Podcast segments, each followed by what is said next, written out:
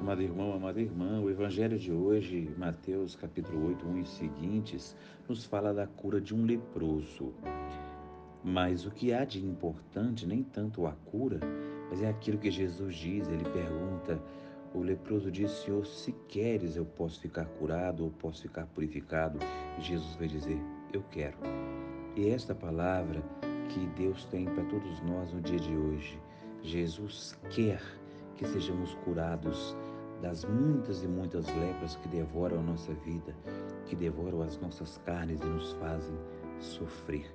Ele quer. É preciso que nós também queiramos abraçar a proposta libertadora de Jesus. Tem muita gente que não quer. Pede, mas no fundo não quer.